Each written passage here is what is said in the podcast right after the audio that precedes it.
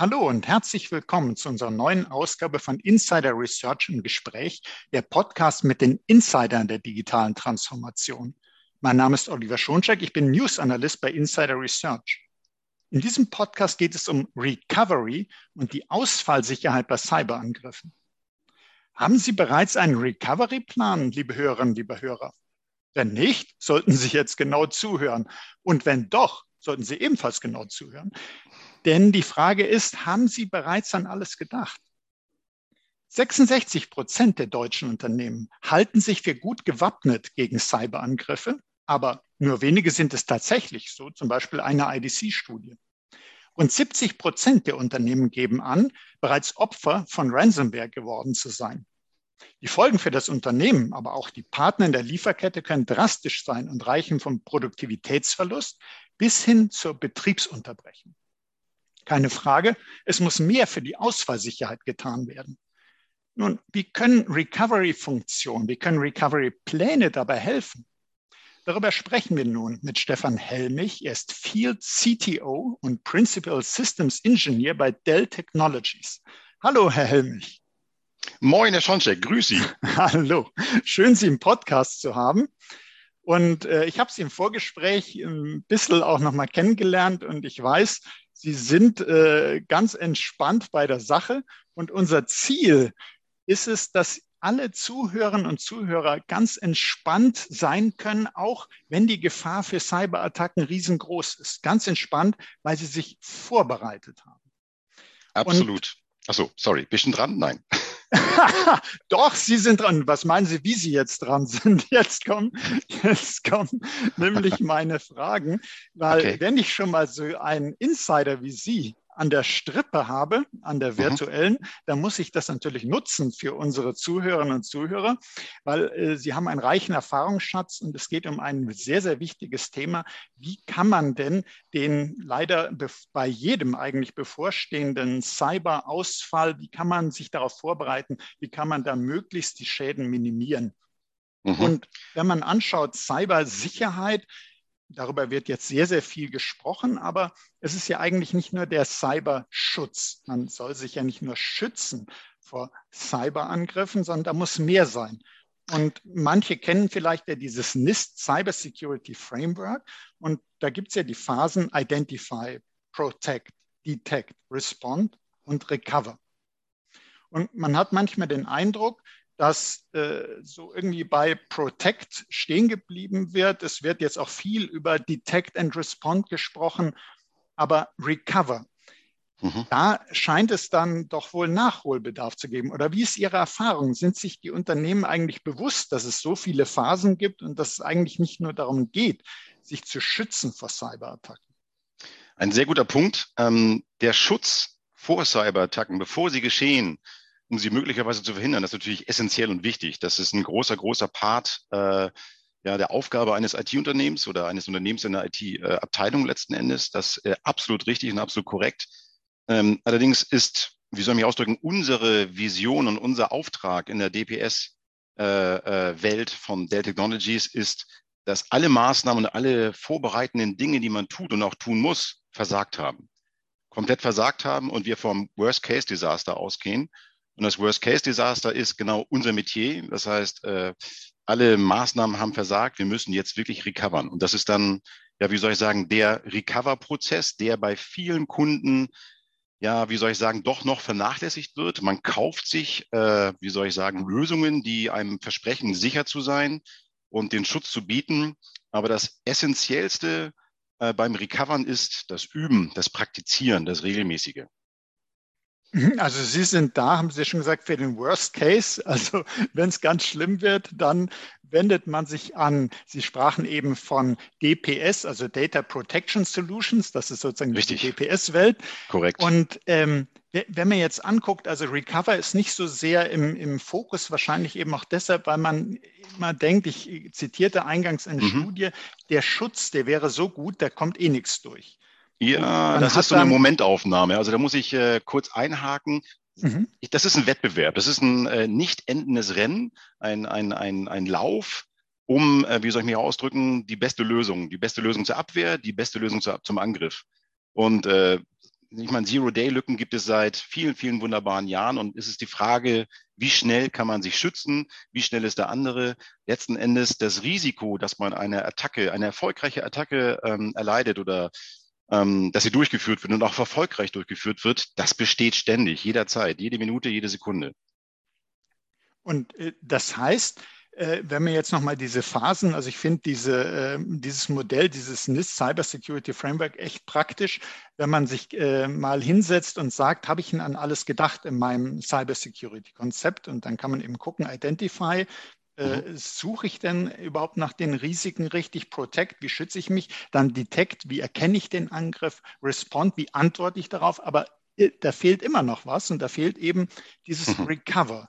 Ja. Können, könnten Sie äh, da vielleicht nochmal sagen, was gehört eigentlich alles zu so einer Recovery dazu? Was, was muss man alles machen? Was kann man sich darunter vorstellen? Und mhm. eben auch um zu sehen, warum es so wichtig ist, hier zuzuhören, was wird denn da oft vergessen?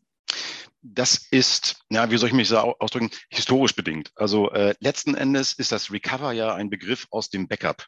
Und letzten Endes muss man auch ganz klar sagen, die DPS-Welt äh, innerhalb der Data Technologies kümmert sich primär eigentlich um Backup und Recovery von normalen Situationen. Also normale Situation heißt, es fallen Teilbereiche aus, es fallen einzelne Systeme aus. Aber äh, das ist auch ein normales Verfahren, was jeder Kunde meint, in Anführungsstrichen beherrschen zu können und auch äh, sicher sich sieht, letzten Endes, was diese Praktizierung dieser, dieser Verfahrenstechniken angeht. Nur ist es aber so, dass man wie soll ich mich ausdrücken, dass man wieder ein bisschen weiterspinnen muss im Sinne von, äh, stellen Sie vor, hier, was gerade aktuell ist äh, in den Medien und äh, Blackout, ein Stromblackout in Europa wird gerade praktiziert. Ich weiß nicht mehr genau, wo es war, Deutschland oder Schweiz oder so, wo ein sogenannter Schwarzstart, ein Blackstart praktiziert wird. Das heißt, es ist alles aus, es ist nichts mehr da und Sie müssen jetzt anfangen, Strom zu produzieren. Und das stellt man sich einfach vor, wenn man da mal dahinter schaut, stellt man fest, uha, das ist sehr komplex, weil es Abhängigkeiten gibt, die einem im Normalfalle nicht bewusst sind. Fallen einzelne Regionen im Stadtteil aus oder mal eine ganze Stadt, ist das okay, aber es ist noch Strom irgendwo anders. Aber stellen Sie vor, es ist gar kein Strom mehr da. Null. Wie kriegen Sie ein Kraftwerk belebt, wiederbelebt? Und genau so kann man sich den, ja, das Recovery oder die Recovery Aufgabe, diese Riesenaufgabe vorstellen, wenn wirklich alles down sein sollte. Alles heißt letzten Endes, was ich selbst erlebt habe bei vielen wunderbaren Kunden dummerweise ist zum Beispiel, die Schranke zum Betriebsgelände geht nicht mehr auf. Fällt schon mal ein. Die Kaffeemaschinen sind kaputt. Die Lifte fahren nicht mehr. Zugangskontrolle zum Datacenter ist ausgefallen. Also Dinge, an die man im ersten Moment nicht denkt, wenn man an das Wort Recovery denkt. Aber all das steht einem quasi als Hürde im Weg. Und da hilft es, natürlich sich sicher solche, solche Frameworks, das, wie zum Beispiel das NIST-Framework zu bedienen, um da zu gucken, okay, was sind die groben Dinge, die man haben muss. Aber im Endeffekt ist es nichts weiter als ein Kochbuch, ein Üben und Praktizieren des Desasters, das hoffentlich nie eintreten wird. Aber das ist der beste Schutz, den man sich selber aneignen kann. Gibt es allerdings ein paar Abhängigkeiten. Und, und ich glaube, das sind genauso die Punkte, äh, worüber man sich noch klarer werden muss. Also zum einen, wenn, wenn man jetzt sagt, ja, okay, äh, Recovery, äh, Backup und ja, wie mache ich? Ich mache hier Datensicherung, keine Frage, obwohl das eben auch äh, deutlich weniger machen, als man glaubt und äh, deutlich unvollständiger oder nicht im richtigen äh, zeitlichen Rhythmus. Und dann wäre im Fall des Falles will doch was fehlen. Aber wie Sie ja schon gesagt haben, was ist denn, wenn wirklich alles, alle Systeme stehen. Es geht nicht darum, dass ich dann mit System B schnell mal äh, System A wiederbeleben kann, weil äh, B eben noch gut läuft. Und dann noch der Punkt, den Sie sagten, die Abhängigkeit. Man weiß gar nicht, wenn das eine ausfällt, was das alles sozusagen, wenn man bildlich spricht, mit runterreißt, wenn das eine fällt. Und äh, da muss man eben entsprechend die Sicht drauf bekommen, muss man wissen, wie sind die Abhängigkeiten, wie ist die Priorität auch bei der Wiederherstellung, was ist besonders wichtig, was muss zuerst da sein, damit das nächste kommen kann. Und Sie nannten dann eben auch das, äh, den Bereich Üben. Man muss das eben auch ausprobieren, damit man sich nicht so in einer Scheinsicherheitswelt bewegt und glaubt, ja, im Fall des Falles würden wir schon wieder auf die Füße kommen. Und wenn es dann da ist, stellt man erschreckt fest, ach nee, doch nicht. Und das kann sich ja leider äh, keiner erlauben, jedenfalls nicht so lange, wie es dann dauern wird. Und ich Ex glaube, so, so ja. ein Recovery-Plan, oder? Das ist doch äh, wichtig, dass ich, Sie sagten, üben, planen. Also man muss sich vorbereiten. Und was, was, wie kann ich mir vorstellen, was steht denn da alles drinne? Weil wenn ich so an einen Notfallplan ja. denke, da gibt es so Standardelemente, dass man sagt, wer ist wofür zuständig, wer muss informiert werden und so. Aber das sind das sicherlich ganz, ganz viele Punkte, die da rein müssen. Absolut, also äh, vollkommen richtig. Also erstmal äh, zwei wichtige Dinge, die Sie erwähnt hatten, war irgendwie die Scheinsicherheit. Es gibt natürlich verschiedenste Her Hersteller und Anbieter von Cyber Recovery Lösungen, die einem Schutz versprechen. Ähm, das kostet alles viel Geld und es wird IT-Budget gespendet dafür und es äh, bietet, es ist so, wenn man eine Versicherung kauft und man für viel Geld bezahlt, letzten Endes hat man das Kleingedruckte nie gelesen und weiß gar nicht, was es eigentlich bedeutet, wenn diese Versicherung eintreten soll. Und so ist es halt auch mit jeder Cyber Recovery Lösung, die man sich äh, äh, für teuer Geld anschafft. Man muss wirklich überprüfen, schafft ihr das, was wir eigentlich wollen? Stimmen die, die Recovery-Zeiten zum Beispiel? Sind die überhaupt möglich? Sind die realisierbar? Ist das alles Theorie? Wenn ich jetzt zum Beispiel eine Recovery starte von gewissen Systemen in der Reihenfolge, wie ich sie mir äh, vorher ausgedacht habe, ähm, komme ich da mit Stunden hin oder muss ich da Tage oder Wochen investieren? Also all, all diese Dinge müssen regelmäßig überprüft werden. Und ähm, dazu gibt es halt, ja, wie soll ich ausdrücken, mh, Wissen. Dieses Wissen existiert ja schon, weil äh, Cyber Recovery, wie Sie selber eingangs sagten, ist ja nicht neu. Beziehungsweise die, die, die Gefahr von Cyberattacken kennt wirklich mittlerweile jeder Kunde, selbst hier in Deutschland. Äh, äh, andere Welten oder andere Länder sind da schon ein wenig, wie soll ich sagen, weiter in der Awareness, wie man so schön sagt. Die sind da schon ein, zwei Schritte weiter. Äh, letzten Endes geht es darum, wie soll ich ausdrücken, das Bewusstsein zu haben, okay, ich muss was tun, ich muss mir was anschaffen, ich muss was kaufen, aber ich muss auch das ausprobieren und es hört sich vielleicht doof an, aber diese Spielwiese zu haben, dieses Überprüfen, bin ich in der Lage, im Falle eines Falles zu recovern? Und da ist die, natürlich gibt es da, ich würde mal so sagen, zum Erstellen, ich habe das Wort Kochbuch benutzt. Das gibt ja schon, dieser Begriff Kochbuch existiert in der IT schon längere Zeit für gewisse Dinge. Wenn man zum Beispiel ein Warenwirtschaftssystem hatte, was irgendwie komplexer war, mit Abhängigkeiten von hier und dort, hat man das in einem Kochbuch beschrieben, wie es denn dementsprechend wiederherzustellen sei. Also wir aus der Backup-Welt kennen das schon längere Zeit. Einziges Problem bei Kochbüchern ist, wer schon mal gekocht hat, äh, ich will es mal so ausdrücken, es gibt halt die Leute, die das Kochbuch beauftragen. So C-Level möglicherweise, die ein Kochbuch beauftragen für viel Geld. Da kommen Berater und da kommen schlaue Leute, das ist auch alles gut und die sind auch sehr schlau und sehr kompetent und schreiben ein Kochbuch heute. Dieses Kochbuch können Sie in einem halben Jahr, dreiviertel Jahr nicht mehr gebrauchen, möglicherweise, weil sich was in Ihrer Infrastruktur geändert hat. Das heißt, Kochbücher müssen immer aktuell gehalten werden, müssen immer gepflegt werden. Das Zweite, was die Erwartungshaltung an dieses Kochbuch ist von vielen Leuten, ist, dass das selbst die Putzfrau äh, abarbeiten kann. Also oder, oder der Pförtner oder was auch immer. Das soll jetzt keine Diskriminierung darstellen von Putzfrauen oder Pförtnern, sondern einfach nur, dass man ohne IT-Know-how die IT-Welt wieder aufstellt. Und da muss man, muss ich ganz klar sagen, als Stefan Helmich, äh, das ist äh, ein Irrglaube. Sie brauchen Profis, die dieses Kochbuch pflegen. Sie brauchen Profis, die dieses Kochbuch ja, wie soll ich sagen, ausprobieren in einer spielerischen Umgebung. Also es hört sich doof an, aber es ist so, sie brauchen ein Playground, damit sie halt dieses Desaster probieren, testen, exekutieren können. Und äh, wenn sie das alles nicht haben, sind sie halt in der Scheinsicherheit, die sie sich aufgebaut haben. Mhm. Und äh, wenn jetzt jemand sagt, ich fragte so die Zuhörerinnen und Zuhörer eingangs, äh, haben Sie vielleicht schon einen Recovery-Plan oder haben Sie noch keinen? Wenn jetzt jemand sagt, ja, habe ich, ist das gut, ist vollständig, ich pflege den auch, aber da fehlt doch immer noch die Gewissheit, ob der tatsächlich äh, funktioniert, weil niemand möchte ja dann die Bestätigung haben, der Plan war gut oder eben äh, dann doch nicht so gut, wenn mhm. der Ernstfall da ist. Wie, wie, kann man sowas, die sprachen von Spielwiese, also kann ich mir da so eine Art Assessment vorstellen, dass man äh, wirklich mal ausprobieren kann, den Ernstfall und dann äh, testet, wie würde mir dieser Plan helfen? Absolut. Ja, dieses, ich würde es nicht als Assessment betiteln oder bezeichnen. Ich würde es als, ja, wir nennen es in unserer Lösungswelt, die wir anbieten äh, äh an unsere Kunden, äh, den Cyber Vault. Also sprich ein geschlossener, abgeschlossener Bereich, der kann jetzt physisch oder logisch abgeschlossen sein, aber ein, eine, ein Bereich, in dem sich dieses, ja, wie soll ich sagen, Special Forces Team, wie wir es benennen, ähm, spielerisch auslebt. Im Sinne von, okay, wir tun es mal so, heute ist jetzt, äh, was ist heute eigentlich, Dienstag? Ich weiß gar nicht, irgendein Tag ist heute. Und wir haben im Kalender stehen, heute ist Cyber Recovery Test. Wir werden jetzt versuchen, das System wieder von Grund auf aufzubauen. Wir wissen alle, das dauert eine Zeit. Also es ist möglicherweise nicht mit Minuten getan, sondern es wird dort mehrere Stunden. Aber zumindest die Grundzüge müssten exemplarisch, spielerisch in einer Umgebung, die abgeschlossen ist von der Produktion, durchgeführt werden und spielerisch ausprobiert werden, um dort zu lernen und zu erkennen, oha, äh, unser Kochbuch, was wir mal verfasst haben vor einem halben Jahr, ist nicht mehr aktuell. Wir müssen Änderungen einphasen oder wir müssen bei der mh, hm, Verfahrensweise für System C und X unter Umständen anders verfahren. Also dieses, dieses Kochbuch, diese Informationen, die da drinnen stehen, dieser Plan, die kommen ja nur, diese Informationen und diese Erfahrung aus dem, wir tun es wirklich. Alles andere ist Theorie. Und Assessment, Assessment ist auf jeden Fall wichtig im Sinne von, wir müssen erstmal einen groben Rahmen ermitteln. Äh, was müssen wir tun? Wie müssen wir es tun? Aber das Ausprobieren ist halt, ne, wie soll ich mich ausdrücken, eigentlich, und da kommen wir zum nächsten Thema, bin ich der Meinung, eigentlich Aufgabe des Kunden selbst, beziehungsweise einer IT-Kollegen, die dann im Falle eines Falles dieses Recovery spielerisch in seiner Vault-Umgebung, die er sich hoffentlich äh, angedeihen lässt, der Kunde, äh, exekutiert. Mhm.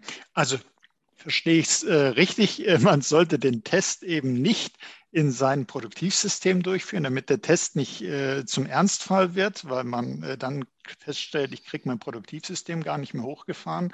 Und äh, dann war zwar der Test so, dass ich äh, ein bisschen weiß, mein Recovery-Plan war doch nicht so gut oder einfach zu langsam das Ganze, aber ich habe dann tatsächlich schon Produktivschäden sondern dass man eben diese geschützte Umgebung hat, die man sich äh, aufbaut und wo dann Experten wie Sie dabei helfen, sicherlich, dass man den richtig aufbaut, weil das muss ja einerseits geschützt, aber andererseits realistisch sein. Es bringt ja nichts, irgendwas da äh, sich vorzugaukeln. Das ist ja dann schon wieder eine Scheinsicherheit, wenn man irgendwo testet, was dann mit dem eigenen System gar nichts zu tun hat.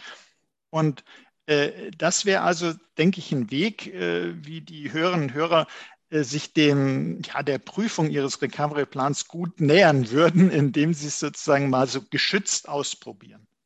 Absolut. Dieses Geschützte, das ist jetzt kein, kein Wunsch, das hat aber technische Anforderungen, weil wir, wir reden immer noch von einem, äh, wie soll ich sagen, Schwarzstaat. Ne? Schwarzstaat ist es nichts da.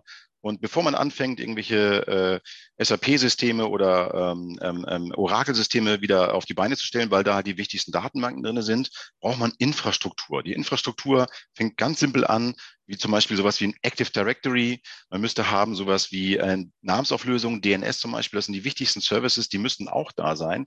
Und um es halt realistisch darzustellen, müssen die halt separat, 100% separat von der Produktion äh, aufgebaut werden können, um halt keine Einflüsse in die Produktion zu haben, weil das wäre keine gute Idee. Ähm, deswegen, Sie brauchen definitiv eine geschlossene, gekapselte Umgebung, die wie auch immer aussieht. Klar, da gibt es natürlich dann die Beratung von unserer Seite aus oder auch von, von Dritten, von Partnern, die da eine gute Expertise sich aufgebaut haben in den letzten Jahren, äh, um halt den Kunden zu beraten, was ist wirklich ähm, vonnöten. Es ist ja nicht so, dass wir sagen, dieser Vault, den wir da skizzieren und beschreiben in unseren, ähm, ähm, ja, wie soll ich sagen, Lösungen, äh, dass das eine Wunschidee ist, sondern es hat praktische technische Gründe, äh, damit man halt dieses Praktizieren regelmäßig durchführt, exemplarisch einmal im Quartal mindestens, äh, und damit nicht die Produktion beeinflusst. Das ist ganz, ganz, ganz essentiell. Und die Expertise, um halt diesen Vault zu gestalten, die gibt's halt vielfältig, mannigfaltig auf dem Markt. Wir natürlich haben unsere Special Forces Teams, äh, die sie einerseits bevor ein Desaster geschieht, bei der Planung ihres Vaults logischerweise ähm, ähm, benutzen können. Also als Ressource, die kann man kaufen, die Leute gegen Geld, man glaubt es gar nicht. Äh, genauso auch Dritte und Partner bieten solche Services an. Wir sind nicht die, wir sind ein Hersteller, wir sind ja nur die Dell äh, und haben unsere Leute. Natürlich gibt es auch externe Partner, die ähm, das unabhängig machen, äh, also Hersteller unabhängig. Aber ähm, das gilt genauso für jetzt kommen wir zum nächsten Thema, bin ich der Meinung. Also das ist ein wichtiges, äh, bevor uns die Zeit da weg, da wegrennt. Mhm. Ähm, wenn es denn, wir haben diesen Vault, wir haben äh, unsere Übungen praktiziert, wir haben jetzt letzten Endes ähm, alles gemacht und getan, um halt ähm, dem Desasterfall ins Auge blicken zu können und jetzt tritt er wirklich ein. So. Und jetzt haben wir, ähm, wie soll ich sagen, die Theorie und die Praxis, also es gibt ja Kunden, die sagen, okay, dieses Üben, das haben wir jetzt alle Vierteljahr gar nicht gemacht, sondern möglicherweise haben wir das vernachlässigt und es klemmt irgendwo. Dieses Kochbuch, was ich abarbeiten muss, was für die Putzfrau geschrieben wurde oder für den Pförtner, äh, muss abweichen, weil irgendwelche Situationen eintreten, die im Kochbuch gar nicht beschrieben stehen. Also brauche ich möglicherweise Hilfe von außen im Falle eines Falles. Und ähm, da kommen wir zum Thema äh, der Plan und die Idee, diesen Vault, das ist alles so ein, aus der, ich muss aus der Erfahrung sprechen, so projektbezogen. Projekte sind immer, ui, wir machen was ganz Tolles, wir investieren viel Geld, wir investieren Leute und dann läuft dieser Vault ein Vierteljahr, ein halbes Jahr, ein Dreivierteljahr und möglicherweise es kommt dann diese, ja, diese Laziness, wie man so schön sagt. Also das heißt, ähm, es wird immer mehr zur Routine. Man vernachlässigt was, man probiert es nicht, man nimmt es nicht mehr ernst, diese Geschichte. Und dann kommt es doch zu diesem Situationsfall, wo ähm, die Cyberattacke erfolgreich durchgeführt wird und wir uns vorbereitet haben, so gut es uns möglich war, seitens des Kunden. Und wir brauchen trotzdem Hilfe. So, und da ist es halt, ähm, dass natürlich diese Hilfe nicht von den Bäumen fällt, aber wir, also speziell als Hersteller jetzt hier, äh, extra äh, Inzidenzteams bereithalten die die Kunden, und das ist unabhängig davon, ob sie unsere Lösung benutzen oder andere Lösungen für die äh, Wiederherstellung letzten Endes, ähm, dort Hilfe bekommen. Also wir haben extra ganz normale E-Mail-Adressen eingerichtet, die für jedermann erreichbar sind, wo der Kunde im Falle eines Falles äh, seine Not darstellen kann und innerhalb von wenigen Minuten äh, wird mit dem Kunden Kontakt aufgenommen und ihm letzten Endes zur Seite gestanden erstmal, beraten und dann wird ausgehandelt beziehungsweise äh, ja definiert, was zu tun ist und äh, wie wir da unterstützen können. Diesen Service bieten wir an als Dell, als Hersteller als Data Technologies äh, logischerweise und aber auch von Dritten und Partnern. Das heißt, es geht sogar so weit, dass es dort Partner gibt äh, oder Dritte besser gesagt, die diesen Cyber Recovery ähm, Lösungsansatz quasi als kompletten Service anbieten. Für den Kunden, der sagt, oh, mir ist das alles zu doch zu kompliziert und ich habe das Know-how gar nicht und die Leute, die das eigentlich betreiben müssten und praktizieren müssten, die sind mir ähm, fremd, die habe ich nicht. Äh, was kann ich noch tun, um mich äh, sicher zu gestalten? Und da gibt es halt dementsprechend Dienstleistungen. Und das ist in meinen Augen immer, immer, immer wichtiger, dass Leute, also nicht Leute, sondern das Unternehmen realisieren müssen, dass Dinge einfach mal so komplex sind, möglicherweise wie sie sind und ein Disaster Recovery von Grund auf, vom Schwarzstaat, wir Deutschen sprechen davon, äh, das wieder auf die Beine zu stellen, ist nicht mal eben. Da muss man mhm. wirklich genau wissen, was man tut und deswegen Hilfe sich von außen zu holen, ist nichts Schlimmes keiner sagt, dass man als Unternehmen und gerade so im Mittelstandbereich, wo ich will es mal so sagen, dieses IT-Know-how oder die, die Mannstärke im IT-Feld äh, nicht so stark ist, da muss man sich einfach mal Hilfe holen. Das ist einfach so. Und da muss man sich vorher auch Gedanken machen, im Falle eines Falles, wo kriege ich meine Hilfe her? Habe ich schon eine gute Partnerbeziehung zu einem Dritten oder zu einem, zu einem externen Partner oder äh, vertraue ich der Dell zum Beispiel und äh, setze auf deren Inzidenzteam? Ich glaube, da haben wir jetzt schon eine Menge gelernt. Also wir wissen zum einen, man muss natürlich äh, möglichst genau äh, vorbereitet sein und, und die Schritte, was alles dazu im Recovery dazugehört, äh, muss man kennen. Also man muss so einen Recovery-Plan entwickeln können, man muss ihn pflegen. Also das ist schon mal das Wissen, muss ich haben, was da alles dazugehört. Dann brauche ich, da hatten Sie jetzt ja auch von gesprochen, ich brauche aber auch die Expertise, ich brauche die Ressourcen, ich brauche die Fachkräfte. Und das in Zeiten, des IT-Fachkräftemangels. Und da helfen eben die Services. Und jetzt vielleicht noch ein Punkt, der mir auch natürlich für unsere Zuhörerinnen und Zuhörer wichtig ist. Ich brauche ja auch irgendwo das Budget. Also wie, wie kann ich denn vielleicht das Ganze auch möglichst kosteneffizient machen? Also man kann ja ähm, also ich bin von Hause aus Physiker und äh, Physiker machen immer gern so auch Extremwertbetrachtungen. Also man könnte ja sagen, RTO, Recovery Time Objective, ich möchte das so, so schnell wie möglich haben, mache ich ganz klein und äh, habe dann auch in der Regel eben eine schnellere Wiederherstellung, aber da gehen doch die Kosten durch die Decke. Was, was kann ich denn vielleicht da, haben Sie da noch Tipps, was kann ich machen auf Budgetseite? Ähm, ja, um das realistisch zu halten, vollkommen richtig. Also man kann natürlich sagen, wir machen das klein-klein und machen es, äh, wie soll ich sagen, auf Medien, die möglicherweise also sicher sind gegen ähm, Löschen von, äh, so von außen letzten Endes. Da gibt es ja ein paar Medien seit den 70ern, denke ich mal, alle wissen, wovon wir reden. Und äh, dieses Medium hat gewisse Eigenschaften, aber eins ist mal sicher, es ist halt nicht schnell, wenn wir davon ausgehen, dass wir nicht ein System wiederherstellen, sondern parallel 50. Mhm. Das hängt immer davon ab, was die Kundensituation natürlich fordert, aber äh, nehmen wir mal an, wir haben jetzt also die Infrastruktur wiederherzustellen. Fängt an mit Active Directory Systemen, äh, DNS-Servern, Infrastruktursysteme, das kann jetzt irgendwelche äh, Office-Geschichten, also Exchange-Systeme sein. Und dann kommen irgendwann mal auch die Datenbanken, die Produktionssysteme, die Oracle, die DB2s, die äh, SAP HANA-Systeme. Da kann schon mal eine Anzahl von 12, 13, 15 Systemen, ähm, sag ich mal, die die Kritikalität eins haben. Also das ist so die Bewertungsklasse. Was sollte man machen? Das ist in diesem Kochbuch schon enthalten, was gepflegt werden muss. Also die Kritikalität der Systeme, was muss zuerst wiederhergestellt werden? Weil im Falle eines Schwarzstarts sagen alle, also wenn Sie die Fachabteilung fragen auf dem Flur, weil die stehen alle auf dem Flur rum, weil Telefon geht nicht mehr, dann fragen Sie den IT-Leiter, ich bin ganz wichtig, ich muss jetzt sofort wieder hergestellt werden. Und der IT-Leiter sagt, warte mal ganz kurz, ich gehe mal in das Kochbuch reinschauen. Nee, du bist an Position drei. Komm bitte morgen wieder. So, und dann muss ganz klar nach diesem Kochbuch abgearbeitet werden, weil da haben sich schlaue Leute vorher Gedanken gemacht, was wirklich wichtig ist. Und die Systeme werden recovered. Und das können schon mal entspannt 15, 20 Systeme sein, die zur gleichen Zeit wieder hergestellt werden wollen. Und dann muss es zumindest in der Lage sein, diese 20 Systeme auf einen Schlag wiederherzustellen mit der kürzesten RTO-Time, die man sich vorstellen kann. Also mit maximaler Geschwindigkeit. Es ist zum Beispiel sehr ungünstig, wenn ich davon ausgehe, okay, ich habe 20 Systeme, die werden wiederhergestellt nacheinander. Mhm. Also hm, die Kritikalität Klasse 1 haben 20 Systeme und ich muss mit dem ersten anfangen, dann das zweite, dann das dritte und dann, Sie können sich vorstellen, das ist dann halt sequenziell, also sequenziell, also äh, hintereinander. Das wollen wir nicht. Wir wollen parallel alles wiederherstellen mit maximaler Geschwindigkeit, zumindest für diese 20 Systeme. Und das, muss man ganz klar sagen, ist eine stinknormale Sizing-Aufgabe an unsere Leute zum Beispiel. Wir haben ja äh, Pre-Sales-Kollegen, in, äh, in Deutschland hier, also weltweit, aber speziell auch in Deutschland logischerweise, im DPS-Team, die sich genau um diese Sizings fragen, weil diese letzten Endes rein technisch betrachtet, mal ganz unten drunten, äh, ob wir jetzt äh, 20 Oracle-Systeme wiederherstellen oder davon sind 10 Oracle und zwei HANA und drei DB2 und dann noch ein bisschen äh, DNS-Server und ein bisschen Active Directory, ist uns eigentlich egal. Wir stellen die wieder her, die Systeme, weil wir alles können.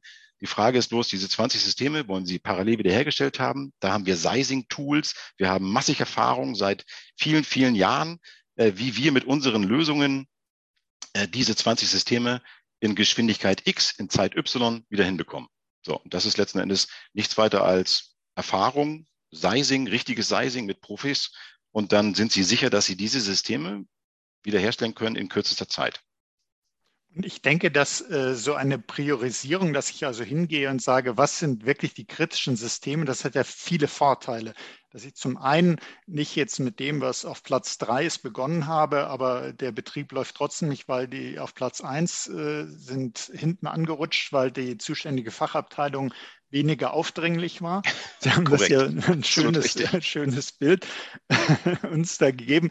Und das finde ich immer gut, äh, gerade auch bei Podcasts, wenn man sich solche Bilder äh, dann im Kopf äh, hat. Äh, man, man soll also auch dann ins Kochbuch gucken und nicht, äh, wenn einer am Gang einen auflauert und sagt, hier äh, jetzt, ich muss aber mal hier ganz schnell wieder an meine Systeme, sondern was, wie muss es wirklich ablaufen? Und diese Priorisierung ist eben ganz wichtig, natürlich, dass überhaupt funktioniert, weil zuerst muss das äh, bestimmte System A dann sein und dann erst System B, wenn eben die Abhängigkeit so ist. Aber ich denke, das hilft sicherlich auch äh, ein bisschen im Bereich Budget, wenn ich weiß, was sind denn die, die ich alle gleichzeitig als allererstes starten muss, dass ich mich um die Sachen, die ich vielleicht tatsächlich erst in drei Tagen brauche, mhm. äh, jetzt auch nicht so vordringlich kümmern muss, sondern dass ich meine Ressourcen, meine Möglichkeiten darauf konzentriere. Absolut richtig. Mhm. Also die, ähm, das ist die, die Realität und äh, Sizing. Also das, äh, wie dimensioniere ich eine Lösung? Für welchen Fall mache ich das? Und äh, um es realistisch darzustellen, Klar, man kann auch auf die Idee kommen zu sagen, ich habe tausend Systeme, ich möchte jetzt gerne tausend Systeme auf den Schlag wiederherstellen. Jetzt. Das geht, das kann man machen, muss man aber auch bezahlen, logischerweise. Um realistischer zu bleiben, was die Budgetlage angeht, muss man gucken, okay, tausend sind vielleicht nicht unbedingt jetzt erforderlich, sondern in Stufen, in Klassen. Äh, wie kann ich das, äh, sag ich mal, vorher mit Gedankenschmalz auf Papier bringen? Weil das spart letzten Endes das Geld. Also technisch, Technologie kann man kaufen gegen Geld. Das ist äh, üblich, das ist normal. Aber um halt effektiv zu sein, budgetorientiert ähm, zu agieren, da muss man sich vorher Gedanken machen, weil äh, das ist wie beim Bäcker, nee, beim Bäcker nicht, beim Schlachter darf die Scheibe mehr sein, da sagen wir nicht nein, ist natürlich klar. Also da muss man realistisch sein und sich äh, vorher einen, einen Gedankenplan machen, okay, wir müssen das so effektiv, so schlank wie möglich halten, aber auch so realistisch. Also mhm. Deswegen, also, was ich vorhin sagte, das Medium, wenn man dann mhm. davon ausgeht, ich will jetzt 20 Systeme, das hört sich nicht viel an, aber ist für viele Mittelständler eine realistische Größe, dass sie auf den Schlag wiederherstellen müssen. Und wenn es dann halt auf ein Medium hinausgeht oder auf irgendeine Lösung, technische Lösung, die nicht in der Lage ist, diese 20 Systeme jetzt wiederherzustellen, also in dieser Sekunde oder damit anzufangen, zu beginnen, äh, parallel, ähm, dann muss man ganz klar sagen, okay, das ist dann unrealistisch. Man sollte immer auf die Realität achten und ja, möglicherweise auch verproben. Also nicht äh, dann denken, alles, also ich habe 20 Systeme mit Kritikalität 1, aber ich äh, behandle die dann doch, als ob die von 1 bis 20 nummeriert wären. Exakt. Weil, genau. die, äh, dann, weil das nacheinander ist. Wäre das denn vielleicht ein Punkt, äh, wenn jetzt unsere Zuhörerinnen und Zuhörer sagen, Mensch, ja, hm, stimmt, Recovery-Plan, äh, wir haben da zwar irgendeinen Zettel, wo wir was draufgeschrieben haben, aber in der Tiefe haben wir es doch nicht gemacht. Äh, was sollte man denn jetzt nach dem Hören dieses Podcasts als erstes tun? Wäre es, dass man hingeht und die Kritikalität versucht einzuschätzen? Wie würde man jetzt vorgehen oder wie soll man jetzt am besten vorgehen? Weil es geht ja darum, jetzt wirklich aktiv zu werden, weil äh, auf die nächste Cyberattacke braucht man nicht zu warten. nee, die kommt dann früher, früher als man denkt. Ja. Und unverhofft kommt oft und welche äh, Phrasen man sich noch einfallen lassen kann. Also, meine Empfehlung ist glasklar, äh, nehmt Profis zur Hand. Da gibt es eine ganze Menge draußen. Ähm, da gibt es Hersteller, die das können. Es gibt aber auch Partner und Dritte, die das können. Und man sollte sich auf jeden Fall immer, wie beim, ja, ich, ich gehe zum Arzt, möglicherweise eine zweite Meinung anholen. Also bedeutet informieren, informieren, informieren, selbst entscheiden. Und da muss man wirklich selber ehrlich zu sich selbst sein, zu seinem Unternehmen. Schaffen wir das? Sind wir in der Lage, das alles zu tun, können wir wirklich gewährleisten, dass wir ein Vault aufbauen, also ein, ein Rahmen, also ein Raum, also eine, eine Räumlichkeit, in der wir äh, diesen Spielraum unseren Leuten äh, geben, um halt diese Tests zu machen, diese Recovery-Szenarien auszutesten. Schaffen wir das? Sind wir in der Lage? Können wir das? Oder sollen wir uns lieber unter Umständen Hilfe von außen holen? Gibt es da vielleicht Services, die draußen angeboten werden, äh, die man dann nehmen kann? Weil ein Service einzukaufen ist ja heute in der Welt der Cloud nichts Schlimmes. Also man macht das ja sehr gerne, weil es auch sehr effektiv ist in gewissen Bereichen, in gewissen auch nicht. Das ist ein anderes Thema. Aber bevor ich selber scheitere mit einem Projekt, was ich selber gar nicht mit der Manpower und mit dem Budget hinstellen kann, äh, dann gehe ich doch lieber nach außen und lass mich beraten und hole mir unter Umständen ein, ein Service, eine Dienstleistung. Und äh, daher mein Rat an alle Zuhörer dieses wunderbaren Podcasts, äh, man kann gerne auf uns zukommen, auf die Dell Technologies logischerweise, äh, um dort den ersten Initialkontakt zu haben. Es sagt ja keiner, dass sie bei uns bleiben müssen, aber es geht einfach nur darum, dass die Realität im Vordergrund kommt, weil leider kriege ich es halt immer wieder mit, dass diese Cyber-Attacken Recovery-Geschichte auf die leichte Schulter genommen wird. Und ähm, ja, äh, das wollen wir nicht. Wir wollen unsere Kunden natürlich behalten ähm, weil das größte Risiko ist, ich habe die Cyberattacke auf die leichte Schulter genommen, ich bin gar nicht in der Lage, diesen Attacken-Recovery-Lauf äh, zu fahren. Und dann ist die Frage, kommt die Firma oder das Unternehmen letzten Endes mit dieser ja, Downtime von möglicherweise mehreren Tagen oder mehreren Wochen ähm, überhaupt wirtschaftlich klar finanziell? Nichts ist schlimmer als daran, wie soll ich sagen, scheitern zu müssen. Also finanziell als Unternehmen.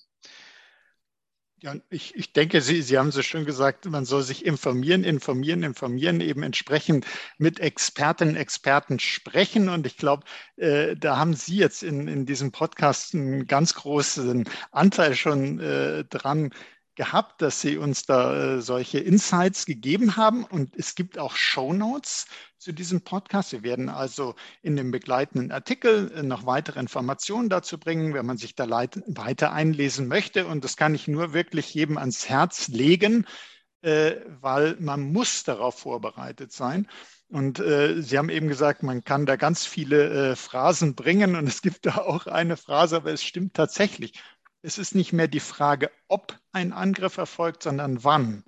Und äh, man sollte eben nicht zu lange warten, sondern am besten möglichst bald handeln. Und ich denke, eine gute Handlung war es schon mal, sich diese Folge des Podcasts anzuhören. Und da möchte ich Ihnen herzlich danken, Herr Helmich. Fand ich äh, sehr, sehr spannend, was Sie uns da berichtet haben und auch sehr nützlich. Und äh, liebe Hörerinnen und Hörer, auch Ihnen möchte ich danken für Ihr Interesse. Seien Sie auch das nächste Mal dabei, wenn es heißt Insider Research im Gespräch, der Podcast mit den Insidern der digitalen Transformation. Sie haben jetzt gerade gemerkt, was so ein Insider der digitalen Transformation ist, so jemand wie Herr Helmich, der tatsächlich weiß, wovon er spricht.